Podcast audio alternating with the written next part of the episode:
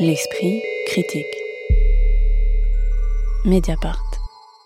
Cosmos est une pièce conçue et mise en scène par Maël Poésie sur un texte de Kevin Case qui mêle deux fils dramaturgiques. Le premier, inspiré d'une histoire vraie, raconte l'histoire d'un programme secret et avorté de la NASA, destiné à tester la capacité d'aviatrice à partir dans l'espace dans le cadre d'une rivalité avec l'URSS, qui sera le premier pays à permettre, au début des années 60, à Valentina Tereshkova de quitter l'orbite terrestre pour devenir la première femme cosmonaute. Le second est tissé par des interviews menées avec plusieurs astrophysiciennes, passionnées par le passé de la planète Mars ou les cycles de vie et de mort des étoiles. Le tout est incarné au plateau par cinq comédiennes, dont deux issues des arts du cirque. Le spectacle était récemment visible au théâtre Gérard-Philippe de Saint-Denis. Il vient de passer par Toulouse et sera les mois prochains d'abord à Saint-Étienne, puis Meudon, Strasbourg et Vire en Normandie. Alors la mise en scène hein, de Cosmos navigue de manière euh, roborative entre dialogue parlé, chorégraphie, vidéo, acrobatie. Est-ce que cette profusion de matière scénique euh, relativement hétérogène euh, au départ vous a comblé, surpris, dérouté ou un petit peu ennuyé? Enfin en gros la question derrière c'est est-ce que ces, différentes matières circulent adéquatement les unes avec les autres ou s'avèrent inégales, Isée Sorel? Ah, j'ai l'impression que dans la façon dont vous posez la question, votre avis transparaît. Non, bah, justement, non, je, ne sais pas. Je pense que j'ai eu des moments où je me suis dit, bah oui, justement, ça marche, et des fois où euh, bah, peut-être que effectivement les matières étaient trop hétérogènes pour euh, être complètement euh, satisfaisantes dans la manière dont se tissait la mise en scène. Mais, c'était mon avis. Il, est vrai qu'il y a beaucoup, beaucoup de choses dans ce spectacle, hein. beaucoup de langages différents. Et j'ai l'impression que Maëlle Poésie euh, rejoint là ses premières amours, puisque son précédent spectacle, 7 minutes, qui était à la Comédie Française, avait une forme beaucoup plus classique, de huis clos, à partir d'une pièce de Stefano euh, Massini, euh, qui traitait comme ça des relations sociales, syndicales au sein d'une entreprise. Et ensuite, elle avait fait un autre spectacle, Anima, dont il reste des traces ici, notamment avec cette circassienne qui se suspend, dont là, je trouvais euh, euh, la présence était très intéressante quand on traite du cosmos et donc de la pesanteur. La première chose que je fais quand je rentre dans un espace, c'est regarder où je vais pouvoir me suspendre. Je vais là où l'air a un autre goût. Je me suis toujours dit que si quelqu'un devait un jour aller dans l'espace, ça serait moi.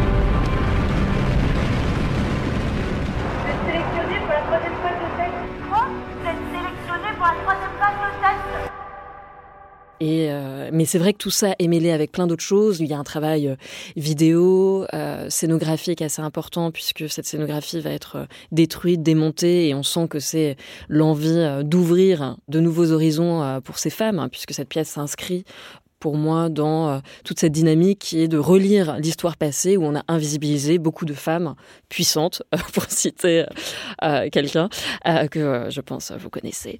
Mais c'est vrai que oui, ce foisonnement, moi, m'a à la fois intéressé et en même temps un peu maintenu à distance puisqu'on se dit, bon, bah, il y a plein de portes d'entrée, mais finalement, on n'en prend pas une pour aller, pour plonger plus directement dans, dans la matière. Caroline Châtelet. Je vous rejoins, Isée, en fait. C'est vrai ah, que c'est. Nous sommes tous d'accord. non, mais c'est vrai que c'est un spectacle qui, euh, bah, qui déjà, en fait, dans ce qu'il promet, donne envie euh, d'aller y voir. Moi, en, traversant euh, comme ça aussi la, représentation, je me suis dit, mais ça, ça lance plein de pistes, ça, ça dessine plein de choses, euh, ne serait-ce aussi que les, les, origines géographiques différentes des interprètes et aussi la façon dont le, dont le spectacle va travailler avec les, et intègre la question des imaginaires différents quant au, quant au ciel et aux étoiles selon les, les origines géographiques des interprètes.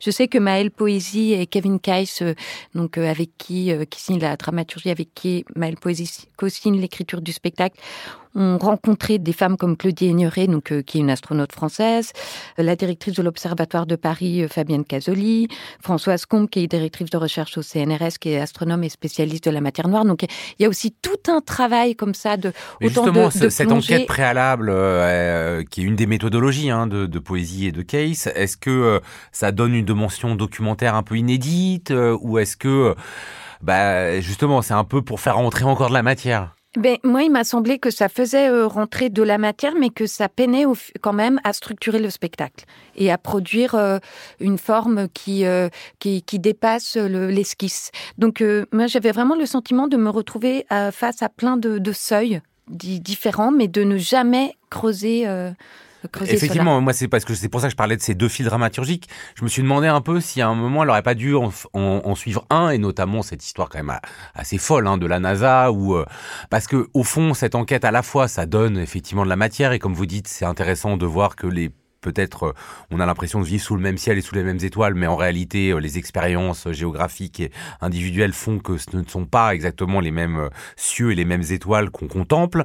Et en même temps, des fois, ça, ça, ça, ça fait un peu des discours assez attendus, voire limite New Age sur la beauté du ciel étoilé, quoi. Bah, moi, je dirais un mot qui a une charge un peu trop terrible par rapport à ce que je voudrais dire, mais tout ça m'a paru un peu scolaire.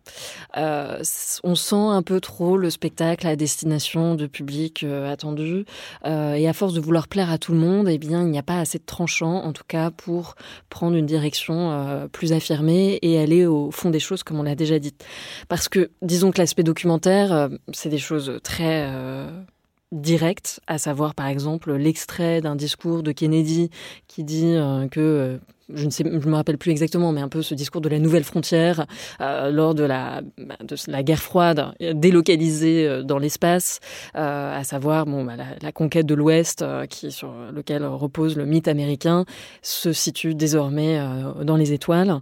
Donc ça, je trouvais ça intéressant, mais en même temps, je me dis bon bah on pourrait tirer des choses quand même assez fascinantes avec aujourd'hui, où l'espace redevient un enjeu gigantesque, que ça soit avec d'autres puissances type la Chine, ou surtout sa privatisation par typiquement Elon Musk euh, ou Jeff Bezos. Ce que j'ai trouvé d'ailleurs assez fou, c'est que par exemple, cette personne n'est jamais citée, Jeff Bezos, alors que c'est grâce à lui que Wally Funk, qui a 82 ans, a pu finalement aller euh, faire son voyage spatial, puisque on se concentre dans le spectacle sur trois figures, Jerry Wally Funk et Janet Hart, qui était la, fille, la femme pardon, d'un sénateur du Michigan, ce qui a son importance puisque ces femmes vont aller face au Congrès américain pour défendre leur cause, puisque que, pour resituer, il y a eu 13 euh, jeunes femmes, femmes, qui étaient pilotes euh, américaines et qui ont suivi euh, des tests pour vérifier si elles pouvaient partir dans l'espace et que ces tests ont été supprimés, coupés court.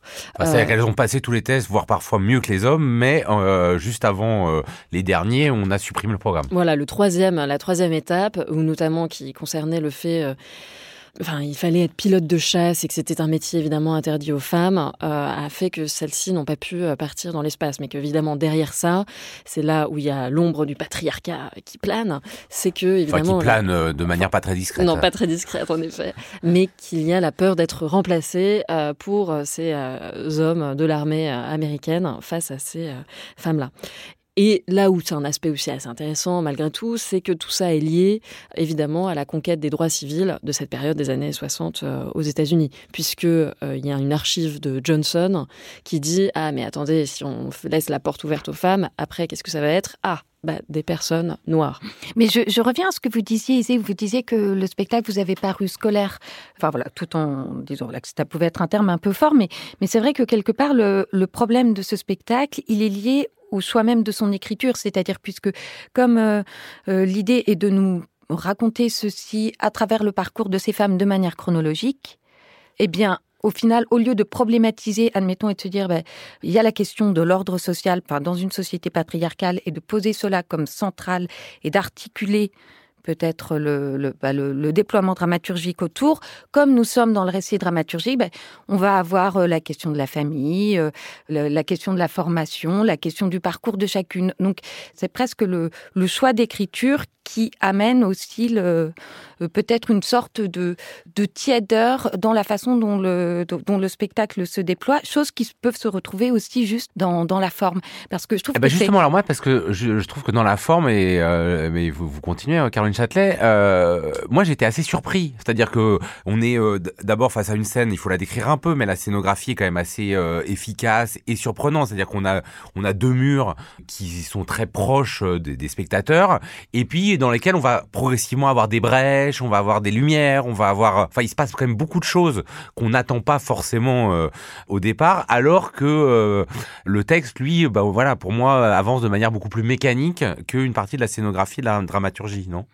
Alors, ce qui est très intéressant dans le dans le travail avec la scénographie, c'est que, comme vous le dites, c'est comme si progressivement elle le prenait d'assaut, mais elle ne cessait de retourner pour s'y coltiner, parce que donc il y a ces deux parois blanches qui créent un angle, et euh, soit elles vont, euh, elles commencent par briser un mur, donc euh, ce n'est pas le plafond de verre, puisque le plafond de verre subsistera au final, mais elles brisent un mur. Ensuite, elles déplacent, elles s'en servent à travers des encoches, pour escalader, et donc cet espace qu'elles ne vont cesser de réinvestir et contre lequel elles s'affrontent en permanence, ça raconte aussi peut-être la, la lutte, ben, la lutte qui se déroule tout au cours de leur vie.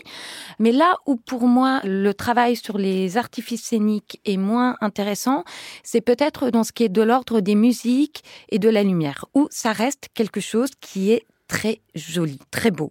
Et, franchement, c'est efficace. Enfin, je trouve qu'il y a quelque chose euh, de d'assez beau, enfin, une, mais une sorte de, de douceur, ou alors au contraire de d'énergie, mais qui est très volontariste et qui manque un peu de. Je me suis dit que ça aurait pu être plus cru. Ou ouais, peut-être bah, sans dire scolaire, ça, il y a quelque chose un peu sage euh, là-dedans, mais pas dans le corps à corps avec le décor, justement, avec ce que vous disiez. Il y a quand même des moments de gravité dans tous les sens du terme, assez beaux, enfin, euh, qui me semblent porter euh, par moment euh, la narration. Oui, non, mais c'est évidemment, je pense qu'il faut aussi rappeler ça et ne pas être trop virulent. C'est quand même un spectacle très plaisant, on passe un bon moment, on apprend des choses. C'est vrai que c'est Mercury 13. Il y a eu un documentaire sur Netflix sur leur cas, donc évidemment, maintenant, c'est un un épisode de notre histoire qui est plus connu, mais euh, ce spectacle euh, prend part aussi dans cette volonté de défricher des territoires euh, qu'on a volontairement voulu mettre, maintenir dans l'ombre. Mercury sortine pour ceux qui n'auraient pas vu Netflix ni le spectacle, hein, donc c'est le nom de ce programme de la NASA avorté. Qui a été donné après coup d'ailleurs.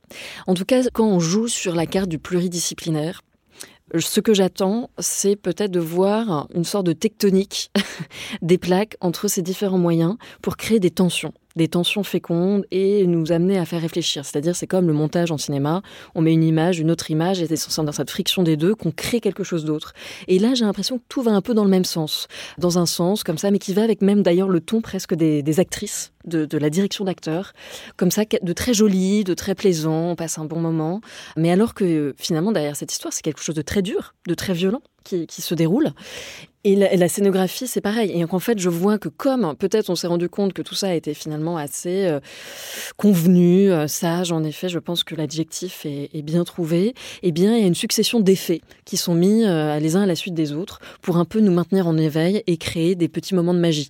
Je pense bah, à ces moments d'escalade, évidemment. À la fin, le ruban, qui, pareil, l'ascension vers ses rêves peut signifier quelque chose dans cette direction-là. Les circassiens, la la musique, un petit moment chanson avec une guitare, euh, avec des femmes euh, comme ça, un peu badass, si on peut dire. Et en même temps, cette succession d'effets, bah, un moment finit par ennuyer, puisqu'il n'y a pas cette tension entre tout ça pour euh, nous éveiller notre sensibilité vers d'autres directions. Tout est un peu trop attendu, selon moi. Cosmos, c'était récemment au théâtre Gérard-Philippe de Saint-Denis. Ce sera visible les mois prochains, d'abord à Saint-Étienne, puis Meudon, Strasbourg et Vire en Normandie. L'esprit critique. Mediapart.